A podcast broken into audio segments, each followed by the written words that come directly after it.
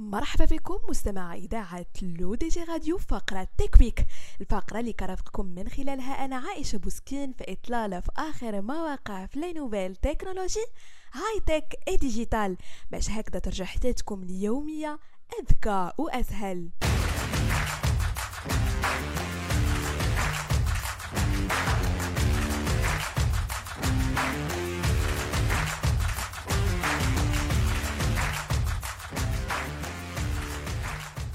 وبداية مستمعين مع شركة Nothing البريطانية التي تعمل على إطلاق جديد هواتفها الذكية Nothing Phone 1 والذي خلق ثورة في عالم الهواتف الذكية.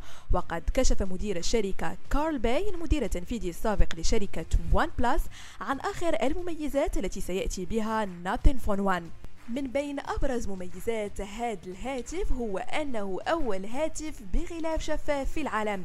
يكشف المكونات الداخلية ويظهر بوضوح دائرة الشحن اللاسلكي. وهو بهذا جاء out of the box مقارنة بالسمارت فون الآخرين. كما أن الإطار ديالو مصنوع من الألومنيوم المعاد تدويره بنسبة 100% شيء اللي كيخليه خفيف وقوي. حين أن أكثر من 50% من المكونات البلاستيكية للهاتف مصنوعة من مواد حيوية. أما نظام Nothing OS فهو يقدم أفضل ما في الأندرويد بواجهة Nothing OS وهو اسم على مسمى حيث فعليا لا تقدم الواجهة أي شيء على الإطلاق. هذا يعني أنك ستحصل على تجربة خام خالية من أي تطبيقات إضافية غير مهمة أو كما يعرف بال bloatware والذي يبطئ من أداء الهاتف ويستهلك موارده في الخلفية.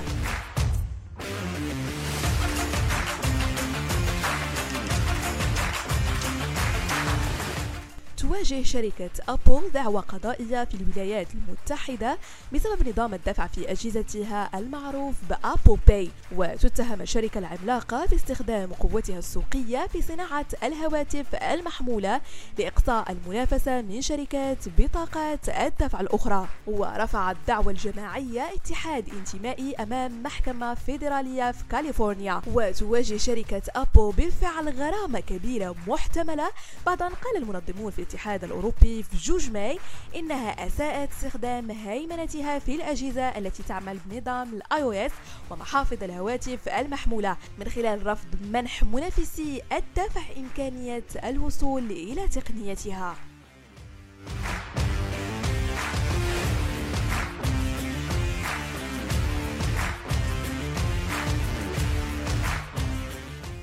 ونختموا مستمعينا فقرة تكويك ديال اليوم. أعلن شركة تيك توك أنها تعمل على إنشاء نظام جديد لتصنيف المحتوى استنادا على نوعية المواضيع من حيث تناسبها مع أعمار المستخدمين. ويعمل هذا التحديث الجديد على منع المحتوى الخاص بالبالغين إلى الوصول إلى من هم دون سن 18 سنة. وتأتي هذه الخطوة بعد عدة اتهامات طالت منصة تيك توك بشأن التأثيرات الضارة على الأطفال. وللتذكير مستمعينا ما تنساوش تتابعوا حلقه جديده من برنامج جينيراسيون ستارت اب اللي غادي تثبت نهار السبت على قناتنا في اليوتيوب لو دي جي تي في Rendez-vous aussi sur notre site lodg.ma et lodg.tv. Rediffusion à la l'ODG Radio, Apple Podcast, Google Podcast, Teaser et Spotify. بهذا مستمعينا كنكون وصلنا لنهاية فقرة Tech Week نضرب لكم موعد la semaine prochaine. هادشي كامل على أثير اذاعتكم الرقمية لو دي جي راديو.